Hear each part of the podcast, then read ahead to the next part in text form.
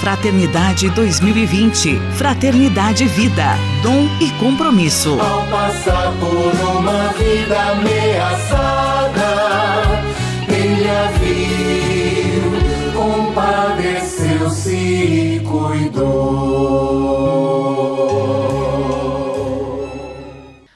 e bem a você que acompanha a série de entrevistas sobre a campanha da Fraternidade 2020, Fraternidade Vida, Dom e Compromisso. Hoje nós vamos conversar com Frei Vitório Mazuco, ele que é mestre em espiritualidade franciscana e é coordenador de pastoral da Universidade São Francisco, a USF. Paz e bem, Frei Vitório, seja muito bem-vindo. Sim, Erika e todos os ouvintes, todos aqueles que estão acompanhando essa bela série de entrevistas com o tema fabuloso da campanha da Fraternidade de 2020. Frei Vitório, qual a origem da palavra compaixão? Então, a, a origem da palavra compaixão, ela é muito rica. Nós podemos pensar a compaixão em termos etimológicos, isso é, a partir do sentido da palavra, né? Ela é do latim compassior, né? Com significa junto com, na proximidade de, né? E passior significa a capacidade de sofrer, mas não é um sofrimento apenas de dor, é o sofrimento de comunhão com as necessidades da pessoa, com o grito da pessoa, com tudo aquilo que a pessoa está necessitando e, claro, também nos momentos da doença, do sofrimento, do abandono, da dor, da exclusão. Né? Então, compassio significa aquele ou aquela que sofre junto, mas esse sofrer é um sofrer pleno de sentido, não é um masoquismo, a dor pela dor, mas está muito próximo da solidariedade, que também é outra palavra, né, que se aproxima da compaixão, porque sodalium significa o companheiro de vida, aquele que se aproxima ah, do, da necessidade que o outro está realmente apresentando. Então, compácio é sofrer junto com. E é uma palavra muito usada dentro da Bíblia. E ela tem a mesma origem no hebraico, porque mostra a grande virtude de Deus no Antigo Testamento, que é a misericórdia e a virtude do Deus encarnado no Novo Testamento, que é a compaixão. Então Jesus vem andar pela terra dos humanos para sentir né, os apelos dos humanos. Então ele está sempre presente junto aos que precisam da bênção, do toque, da cura, né? aqueles que precisam se livrar dos maus espíritos, aqueles que precisam de justiça, aqueles que precisam eh, da presença divina. Né? Então, tudo isso é a compaixão. Então, esse é o significado da palavra. Frei, e o que a parábola do bom samaritano nos diz a respeito da compaixão? Então, esta parábola eu a considero a palavra mais completa sobre a compaixão. Ela está em Lucas 10, versículos 25 a 37. E é uma parábola conhecida como a parábola do bom samaritano, porque ele é o personagem que de imediato e sem nenhuma dúvida, sem nenhuma indecisão ou questionamento, ele vai e realiza o ato da compaixão. Mas ela é uma palavra que mostra um envolvimento de vários personagens, de várias situações para realizar a compaixão e a misericórdia. Então eu gostaria de mostrar o quanto esta parábola, por exemplo, é rica. O samaritano se destaca, mas não existe o amor sozinho.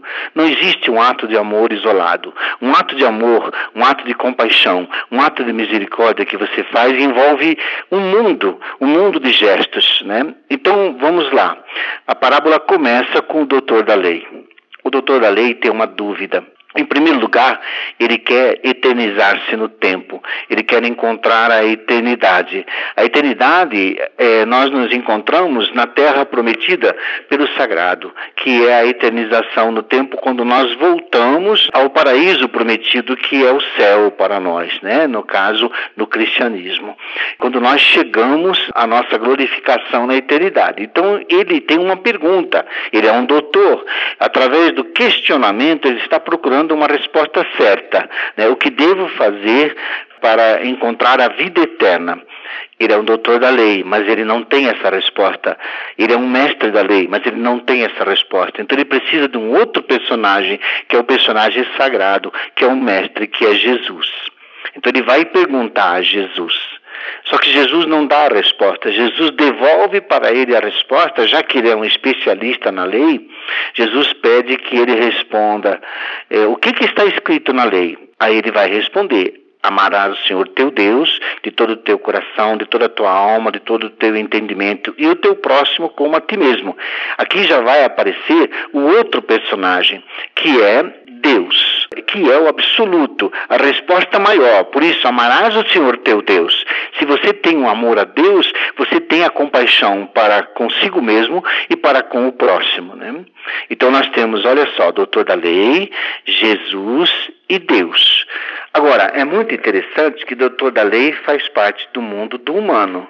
Jesus e Deus fazem parte do mundo do divino. Eu dizia que a compaixão, ela move mundos, ela move várias expressões da compreensão da vida para você re realizar um ato de amor, de misericórdia e de compaixão. Nunca você está sozinho.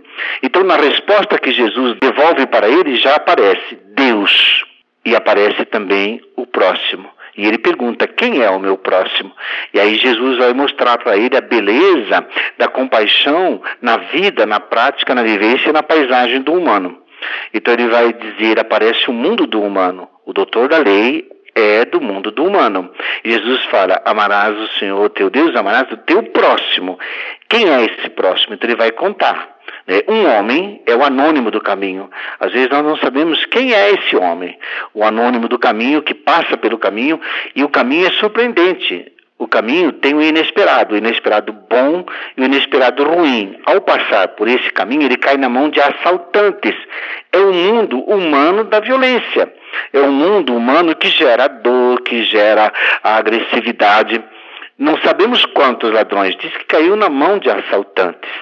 E ele está lá, ferido à beira da estrada. Aí passa o levita, aquele que está a serviço do templo. Portanto, alguém que estava como que num sacerdócio. É o mundo do humano, mas também ligado ao mundo do divino. Às vezes a pessoa pode ter uma função sagrada, mas pode ser insensível e passou adiante. O levita passou adiante, não cuidou não cuidou. Assim como também os assaltantes o deixaram ali, deixaram à beira do caminho.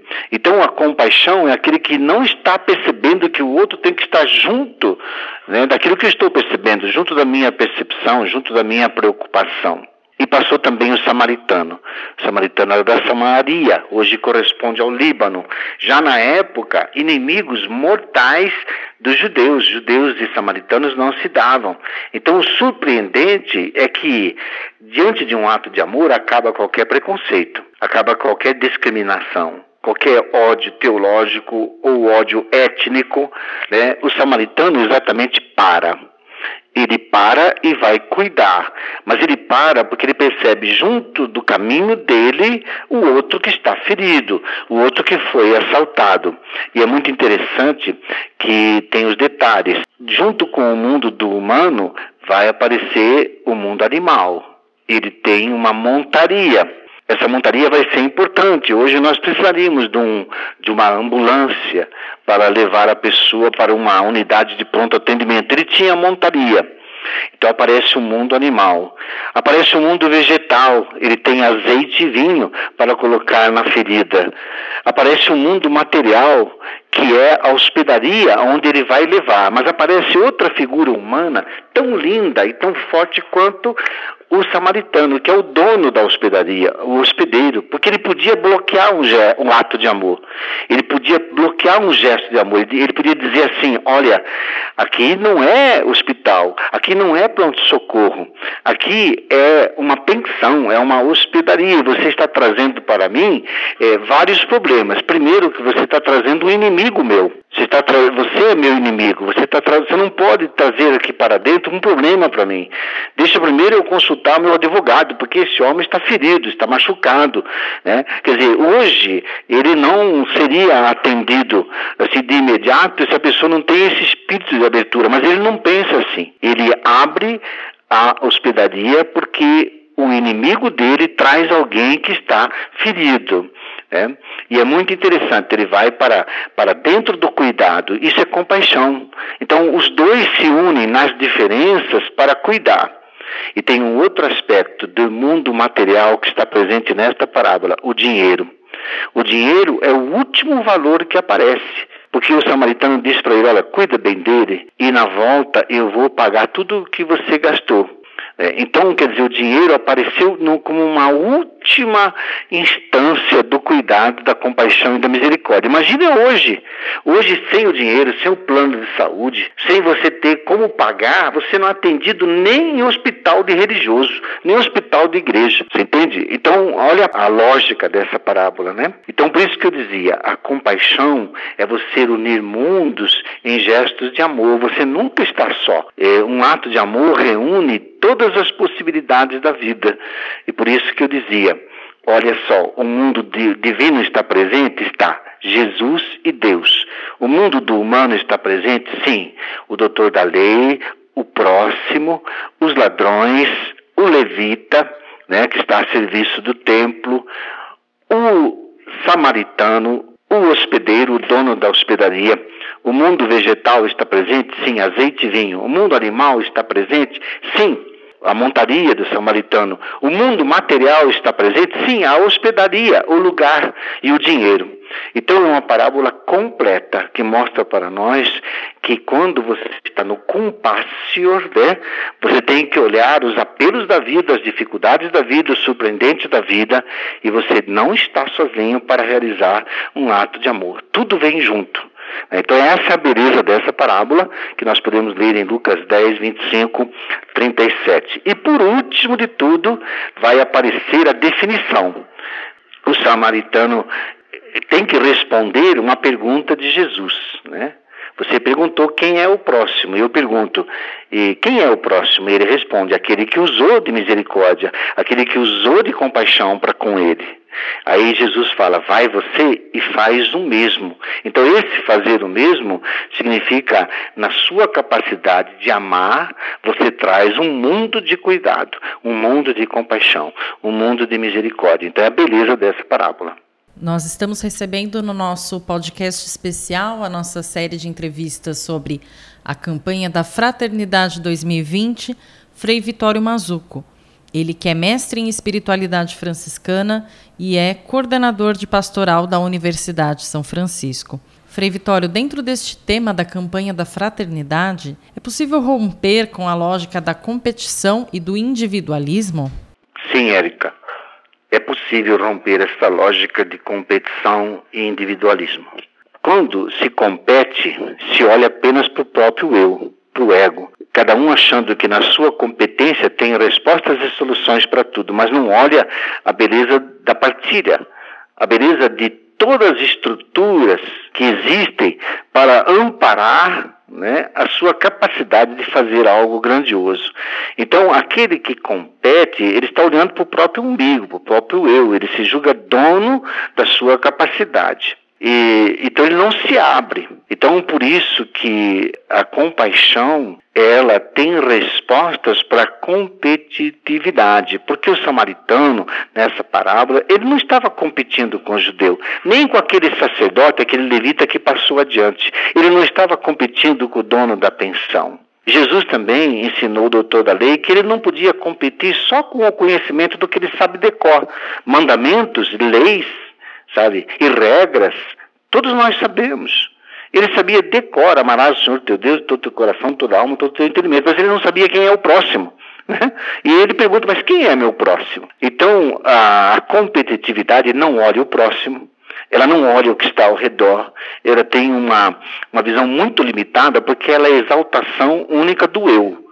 Agora, Quando você tem a compaixão, o seu olhar se abre para um horizonte muito mais amplo, muito mais amplo. Você reúne todas as forças da vida para realizar o amor. Por isso que hoje esse tema da campanha da fraternidade é muito importante contra a competitividade. A competitividade cega, porque ela é ambição, é egoísmo.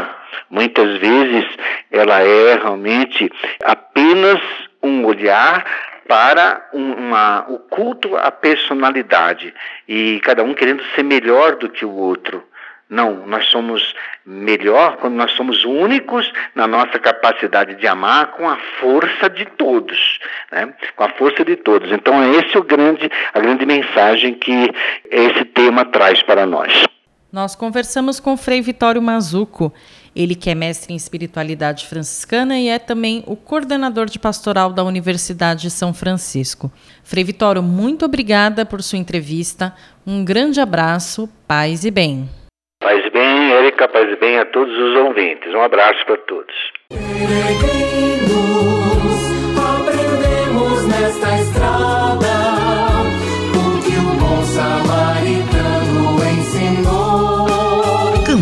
Da Fraternidade 2020. Fraternidade Vida. Dom e compromisso. Ao passar por uma vida ameaçada, ele a viu, compadeceu-se e cuidou.